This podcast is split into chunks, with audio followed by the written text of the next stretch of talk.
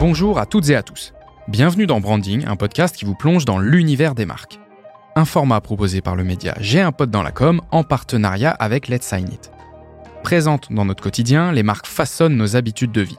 Mais que connaissons-nous vraiment d'elles? Pour en savoir plus, nous allons rencontrer les plus grandes marques et vous faire découvrir leur histoire, leurs anecdotes et leurs stratégies. Et dans ce nouvel épisode, on va parler de glace en forme de fleur que je pense vous connaissez tous. Évidemment, je parle de la marque Amorino et pour m'accompagner aujourd'hui, je reçois Majda Marzou qui est Global Head of Marketing and Communication chez Amorino. Salut, comment tu vas? Salut, ça va très bien et toi? Je suis ravi de t'avoir, ça va très bien aussi. On est en direct des Big Boss, la Winter Edition euh, au Club Med de l'Ape d'Huez. Donc petit son d'ambiance qui va bien. Majda, merci de prendre le temps de répondre à nos questions. Euh, pour rentrer dans le vif du sujet, je pense qu'on connaît tous la marque, mais on aimerait bien essayer de creuser un peu et avoir des dates clés sur l'historique euh, de cette marque-là. Est-ce que tu as trois dates à nous donner? Ouais, très très facile. Il y a trois dates clés. D'abord, la première, c'est bien sûr euh, première euh, boutique qui a été ouverte à, Paris sur l'île Saint-Louis. Alors quand même, l'île Saint-Louis, c'est une place un peu magique pour nous parce que en 2002, on ouvre cette boutique, sachant qu'il y avait déjà Bertillon en place, donc fallait quand même oser. on turbinait la glace sur place, donc vraiment en mode artisanal complet. Et je vais y venir, mais 20 euh, ans plus tard, euh, forcément, euh, ça donne autre chose. Deuxième date magique pour nous, c'est 2013. On crée le macaron à la glace. Donc, on garde l'idée du macaron, mais on ajoute notre glace, notre glace, hein, notre gelato artisanal dedans et on crée donc le cornet signature que beaucoup connaissent aujourd'hui. Hein. c'est ce fameux cornet en forme de rose avec le macaron euh, euh, signature euh, on top. et dernière date que je donnerai, bah, c'est bien sûr 20 ans après, donc 2022, cette année. cette année, on l'a fêté en grande pompe parce que c'est une année record pour nous. Alors forcément, la météo nous aide beaucoup, on va pas se mentir, parce que la glace, c'est forcément une consommation hyper saisonnière. Mais forcément, quand on passe d'une saisonnalité de 6 mois à 8-9 mois, on explose les hmm. compteurs. Donc, euh, ouais, 2022, 20 euh, ans, et en plus, année record pour nous hyper intéressant, hyper complet. Euh, évidemment, je pense que euh, quand on se parle de glace, euh, tout le monde voit de quoi on parle. Je pense qu'il y a d'autres choses qui vont à côté de ça. Je pense qu'on va aller beaucoup plus loin ensemble. Quand on parle de marque, on parle de plateforme de marque, on parle d'engagement, on parle de stratégie, on parle aussi de valeurs. Ça pourrait être intéressant pour nous aujourd'hui que tu nous donnes trois valeurs clés qui sont essentielles pour Amorino. Alors les trois valeurs clés, il y a d'abord bien sûr la l'italianité. Ce sont des gelatos, je le dis toujours, c'est pas de la crème glacée. On fait bien sûr des sorbets aussi, mais dans la conception même de notre glace, il y a quelque chose de, forcément très italien et italien tout court. Donc ça, c'est une valeur forte chez nous. Il y a beaucoup de choses qu'on travaille autour de l'italianité. Ensuite, c'est bien sûr euh, la qualité, la qualité de nos produits et de nos matières premières. Euh, on n'a jamais fait aucun compromis sur la qualité de nos produits. Donc vraiment, on s'attache à ce que la qualité soit euh, notre fer de lance euh, sur les 20 prochaines années. On continue, on l'espère, encore plus. Et bien sûr, la dernière valeur, je dirais, c'est de garder ce côté artisanal. Donc l'artisanat, oui, on grandit, oui, ça devient un réseau international, mmh. mondial, mmh. presque mais on s'attache à cette valeur d'artisanat parce qu'on a gardé ce savoir-faire artisanal. Donc euh, là-dessus, on s'accorde et c'est vraiment notre parcours et notre chemin euh, qui nous guide euh, voilà, sur les futurs projets. Qu'est-ce qu'on fait techniquement pour garder ces deux facettes, à la fois la gestion stratégique et marketing d'une marque qui est présente dans plusieurs pays et en même temps garder cet angle un peu artisanal qu'on aime bien, surtout en France, je pense, de, de petites maisons de glace dans laquelle on vient. On, on sait que c'est c'est une chaîne, on sait qu'il y a quelque chose de plus gros derrière et en même temps il y a ce côté-là qu'on garde en fait. On va choper notre glace à Morino et euh, on est très proche quand même de la marque. Comment on fait pour garder ces deux facettes? Bah justement, c'est toute la complexité et en même temps c'est l'enjeu pour nous. C'est effectivement continuer de grandir et on a des ambitions euh, assez euh, importante. On a envie de doubler notre parc, hein, donc de doubler le, réseau à l'horizon 2025. Euh, Mais on veut garder effectivement ce côté euh, artisanal dans la manière qu'on a d'approcher nos clients et bien sûr dans les parfums, dans ce qu'on, dans la glace, dans le, hmm. l'amour qu'on met en fait dans, dans ce qu'on fait et dans la, la, production de nos gelatos. Donc ça, on, on le garde et on fait en sorte que dans tous les pays où on est implanté, on pense vraiment qu'Amorino, c'est une marque aussi euh, locale, qu'il y a mmh. quelque mmh. chose de très mmh. ancré dans le, le, quotidien en fait. Et ça, c'est, je pense que c'est la clé pour nous.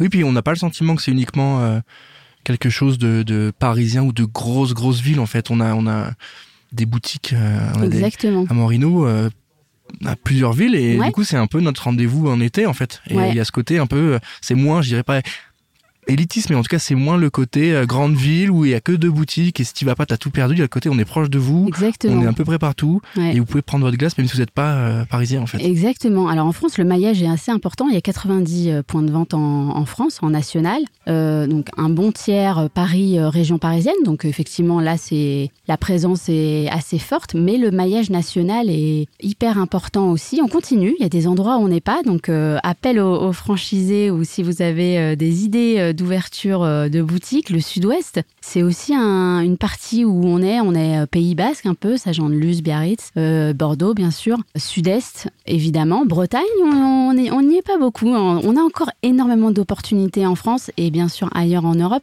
mais effectivement il y a ce côté local, proximité, mmh. voilà, qu'il mmh. faut garder aussi.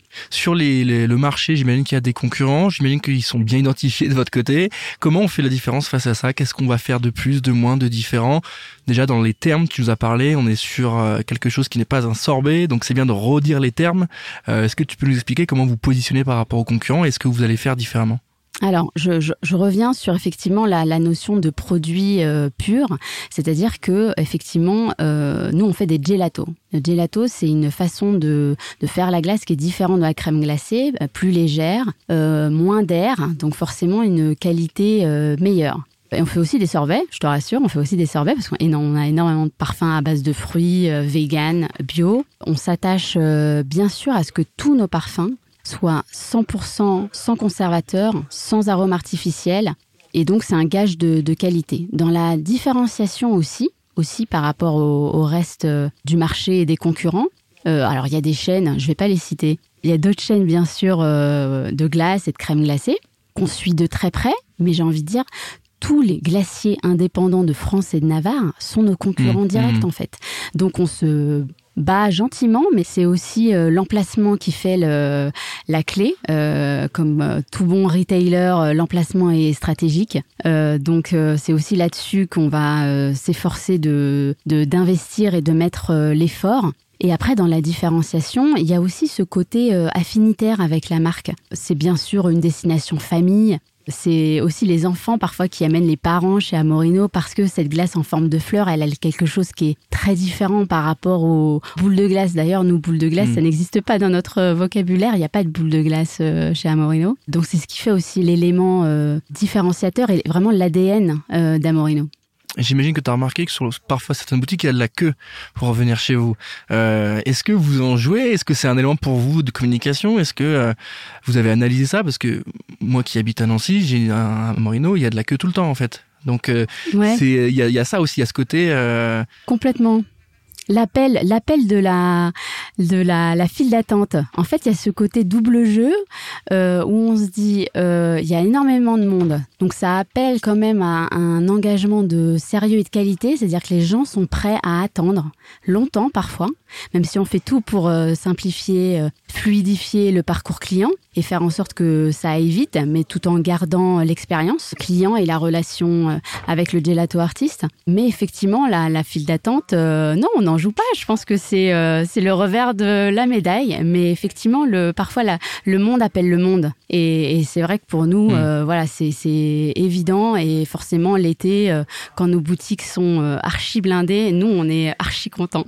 C'est hyper intéressant. Euh, aujourd'hui, quelle place vous souhaitez avoir dans la vie des Français? Tu m'as parlé euh, d'italianité. Je savais même pas que ce terme existait, donc trouve ça hyper intéressant. Mais c'est ça qui est, qui, est, qui est, hyper cool de, avec ton retour là-dessus. Euh, Est-ce que c'est la petite touche italienne dans nos vies Est-ce que on garde On va parler de proximité. Qu'est-ce que vous voulez proposer aux Français Quelle est la relation que vous voulez avoir avec eux? Alors, c'est c'est elle est intéressante ta question. Effectivement, l'italianité, euh, il y a un côté euh, italien que tout le monde aime, le côté qualité. J'en reviens. Hein, c'est souvent mmh, gage de, mmh. de, qualité, de design, d'esthétisme. De sérieux aussi, mais en même temps le côté euh, convivial. Il y a, y a, ce côté-là euh, aussi. Et donc euh, dans ce qu'on veut créer avec avec nos clients hein, en France ici ou ou ailleurs, c'est ce côté affinitaire. moi j'amène j'amène aussi ce, ce, vocabulaire de love brand. c'est vraiment ça aussi avec Amorino. Alors on en joue beaucoup parce que Amorino c'est bah complètement ça. Hein, c'est l'amour, c'est l'amour de ce qu'on fait, c'est l'amour de nos Puis à l'oreille ça ça sonne bien. Ça sonne bien. Ça sonne bien. Euh, mais effectivement, il y a le côté love brand. Vraiment, les, les gens sont euh, amoureux de cette marque. Donc c'est ce côté euh, vraiment affinité qui est hyper importante pour nous. Justement, quand tu parles de love brand, c'est parfois un peu plus facile de communiquer, de mettre en place des opérations comme quand on parle non pas des consos ou des clients, mais un peu plus à des fans, un peu plus à des gens qui ont déjà ce... voilà exactement avec un, avec une marque qui a un gros capital sympathie, c'est parfois un peu plus simple et en même temps on peut se prendre les pieds dans le tapis si on fait pas les choses correctement. Quelle relation vous entretenez-vous avec la publicité au sens large? Est-ce que vous avez des campagnes régulièrement? Est-ce que ça passe en mass média ou c'est plutôt euh, des collabs influence? Comment vous travaillez? Ah, C'est tout à fait ça. C'est-à-dire que nous, la publicité, euh, on met une certaine distance en fait parce que euh, il y a ce côté, on n'aime pas le côté promotionnel, on hmm. n'est pas une marque de promo, on a une marque de destination plaisir. Donc en fait, derrière ça, il y a aussi la, spontanéité de, de l'achat, de la consommation, euh, plaisir, de euh, vraiment euh, en famille, entre amis. et donc, on n'a pas besoin de cette, cette publicité de, de masse, parce qu'en fait, honnêtement, voilà, on est aussi dans des emplacements où il y a énormément de trafic. On a aussi une marque touristique, donc on est aussi parfois un repère. C'est-à-dire que les touristes nous retrouvent quand ils l'ont chez eux, un Amorino chez eux, et qu'ils le retrouvent sur leur lieu mm. de vacances, mm. euh, ça fait tilt en fait. Donc on n'a pas besoin euh, forcément d'appeler euh, une publicité importante ou, mais on le fait comme tu l'as très justement dit, et on va de plus en plus le faire et le multiplier avec les influenceurs. Alors on s'est rendu compte assez rapidement de la, le lien assez facile de pouvoir créer des, des collabs avec des influenceurs Déjà parce que notre produit est hyper Instagrammable, donc ça c'est quand même une force énorme. Euh, et donc, on arrive à les attirer euh, de façon assez facile. Ils aiment le produit, ils font des shoots ou des photos. Enfin, il y a vraiment du contenu hyper intéressant à créer. Donc pour eux, c'est d'autant plus facile. Et en plus, il y a ce lien avec la marque parce que où ils sont déjà eux-mêmes consommateurs, eux-mêmes clients. Et donc on commence à faire des choses assez hmm. sympas avec euh, avec l'influence. Et ça, ça va devenir une une de nos stratégies, notamment pour les années prochaines. Est-ce qu'aujourd'hui, tu as en tête une OP, une campagne, une activation qui t'a marqué euh, que tu aimerais nous partager? Bah Justement, quand on parle d'influence, euh, il y a une OP euh, qu'on a faite sur les 20 ans. Sur, on a fêté bien sûr notre anniversaire, donc les 20 ans d'Amorino, et en fait on l'a célébré avec une agence d'influence qui s'appelle Influence for You, qui a fêté ses 10 ans. Et on a fait un double anniversaire et on a fait une soirée euh, influence assez magique. Il y avait plus de 200 influenceurs et on a bien sûr euh, fait goûter euh, nos produits. On a, on a travaillé l'événement, les activités, etc. Mais il y a forcément un lien assez facile. Et donc cette campagne, elle a été hyper intéressante pour les deux parties mais aussi parce que ça match hyper bien en fait. Donc ouais, campagne, campagne assez importante et je pense que ça, ça en appelle d'autres. Euh, double anniversaire du coup, euh, donc on passe euh, peut-être aussi un big up à Influence for You qu'on connaît très bien, mais c'est intéressant de voir que vous avez cette approche influence qui au final peut paraître logique, mais en, en même temps, vu qu'il y, y, a beaucoup de franchisés, il faut travailler avec eux, il faut leur expliquer qu'eux sont des commerçants, il faut leur dire qu'il y a ces enjeux-là, du coup peut-être des influenceurs aussi locaux, des nano-influenceurs qui vont influencer peut-être plus en local, en région. Donc je trouve ça intéressant la réflexion que vous avez là-dessus, et j'ai l'impression que c'est quand même assez mature de ce que tu me racontes, et ça, ça, ça, déjà, ça fait plaisir d'entendre ça, c'est vraiment top. Aujourd'hui, lorsque vous travaillez avec une agence, tu m'as parlé d'Influence for You, j'imagine qu'il y a aussi d'autres agences plutôt euh, création publicitaire plus classique ou autre. Comment vous travaillez avec elles? Comment vous avez euh, travaillé le brief? Euh, Comment vous les approchez? Comment vous les sélectionnez? Est-ce que toutes ces agences-là comprennent bien les enjeux du produit et, et se trompent pas? Comment vous bossez avec elles?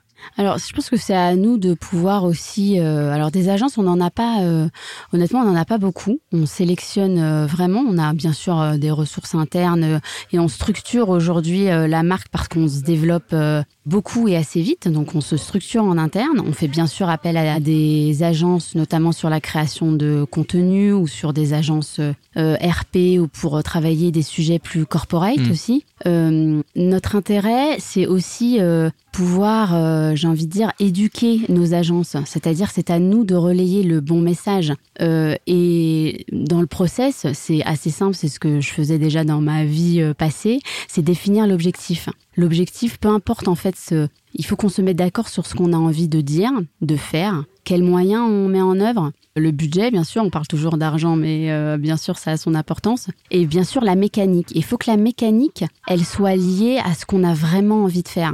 Et, et c'est là où il faut pas se tromper et tomber dans le euh, euh, parler de la marque euh, Mmh. à tout prix ou euh, on n'est pas une marque qui va euh, tous les mois faire des opérations promo parce que euh, je pense que ça dénature aussi le, produit et franchement, euh, on n'a vraiment pas euh, besoin de ça. Donc c'est à nous de pouvoir vraiment donner un objectif simple et définir une mécanique pour que effectivement on atteigne les objectifs qu'on s'est fixés. Donc finalement, process assez simple quand on, on le définit ensemble.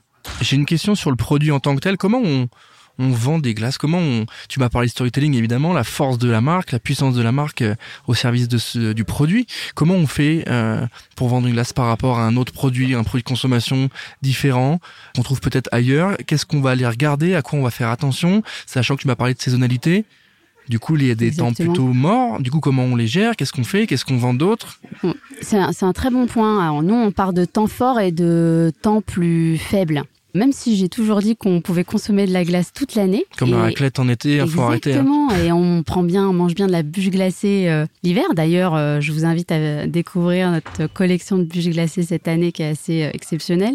Mais alors, bien sûr, temps fort. La glace reste une consommation euh, saisonnière. Euh, donc là-dessus, euh, c'est facile. On est forcément une destination plaisir. Donc on n'a pas tant à se, Mm. se, se battre à ce moment-là. Tant mieux, on garde cette force avec nous. Sur les temps faibles, euh, la plupart de nos boutiques hein, sont ouvertes toute l'année. Il y a quelques exceptions, bien sûr, parce que dans des endroits où vraiment euh, l'hiver il se passe rien. Mais euh, si je prends vraiment Paris, région parisienne, les boutiques elles sont ouvertes toute l'année. Et on a su apporter une offre complémentaire, donc de cafétéria, donc euh, plutôt boissons chaudes, crêpes, gaufres, de grande qualité euh, aussi. Donc on travaille euh, le café, le chocolat chaud à l'italienne, bien sûr. Donc quand on parle aussi. d'italianité, c'est aussi ça qu'on amène. On est en train d'amener des produits aussi euh, italiens. Euh, donc on va bientôt lancer ce qu'on appelle une, une brioche al gelato. Et en fait, c'est une façon de consommer euh, un peu différemment la glace à un autre moment, mais il y a, ce, il y a cette offre effectivement complémentaire euh, sur les temps forts, et ça fonctionne, vraiment ça fonctionne. Les deux sont vraiment compatibles. Et puis, c'est comme tu dis, l'italien, euh, le café, ça match. euh, je pense qu'on est sur des choses. euh, Le café, ça marche. Ouais. Le co- chocolat chaud à Mm. l'italienne, ça marche. Il y a vraiment des gens qui viennent pour notre chocolat chaud. Et il y a vraiment, euh, il y a vraiment toute une, euh, une identité euh, autour de ça. Je pense que c'est très bien que tu précises ça à ceux qui nous écoutent, parce que comme je le disais en introduction, tout le monde connaît en vérité Amorino, mais ce que tu nous racontes là, peut-être que tout le monde ne le sait pas. Et euh, le positionnement stratégique de la marque qui se dit, ok, bah sur mes temps un peu plus faibles, comme tu dis, je vais trouver d'autres produits, euh, je vais travailler un peu différemment pour continuer à prendre du plaisir. Même s'il fait pas 35 degrés euh, et qu'on est en terrasse, Euh, et c'est intéressant. Euh, aujourd'hui, tu nous as parlé évidemment de l'historique, tu nous as parlé de ce qui se passe aujourd'hui, on va parler de ce qui va se passer demain. Est-ce que tu peux nous parler euh, des engagements d'avenir de Amorino? Sur nos engagements, il y a alors bien sûr cette volonté euh, de grandir. Et quand on grandit et quand on se développe, euh, il faut qu'on fasse aussi attention à, ce qu'on fait, à la manière dont on le fait. Donc il y a des engagements, euh, on, est, bien sûr en train de, de réfléchir, c'est dans l'air du temps, mais à une, une stratégie RSE qui soit forte, c'est-à-dire qu'on a chacun notre rôle à jouer dans le monde pour faire en sorte de améliorer certaines choses. Donc oui, on fait de la glace. Euh, oui, forcément, euh, nous on a un transport, euh, forcément pour maintenir notre produit en froid négatif euh, partout où on va, il y a une conséquence sur l'environnement. Donc c'est notre impact en fait qui est qui est en jeu. Donc on réfléchit bien sûr et ça fait partie, euh, c'est un gros sujet euh, pour nous euh, parce que on se voile pas la face. Et c'est important de se le dire qu'on a effectivement chacun notre notre responsabilité là-dedans. Donc on va vraiment travailler cet aspect. Bien sûr, hein, on continuera de déployer et d'envoyer notre glace euh, en froid négatif. C'est comme ça que ça fonctionne. Mais au-delà de ça, on peut compenser, on peut faire des choses, on peut mettre en place des choses pour essayer de réduire notre impact. Et ça, ça va être euh, un des enjeux euh, majeurs sur sur les années futures. À Morino, dans 10 ans, est-ce que tu peux nous te projeter La question un peu bonus? Euh, j'aimerais qu'on se dise que on est euh, présent aujourd'hui. On est, il y a 200, plus de 200 points de vente dans 15 pays, 16 pays, pardon. On est en train de travailler d'autres ouvertures de marché avec un potentiel assez euh, conséquent. Dans 10 ans, et c'est ce qu'on se dit beaucoup avec nos deux cofondateurs, euh, c'est qu'on aimerait garder ce qui fait la, force de la marque, donc cette, proximité, qu'on a avec euh, les gens, cette affinité, tout en euh, continuant de, grandir de la meilleure des façons. Donc, je nous souhaite de, encore une fois, célébrer cet anniversaire comme il se doit parce qu'on aura, on aura réussi le pari. Merci Majda. Merci à toi. On arrive à la fin de cet épisode. Encore merci d'avoir pris le temps de répondre à toutes mes questions. Merci à tous de nous avoir écoutés. Je rappelle qu'on est en direct de l'Alpe d'Huez pour l'édition Winter des Big Boss. Merci à tous. On se retrouve très rapidement pour un prochain épisode de Branding et moi je vous dis à bientôt.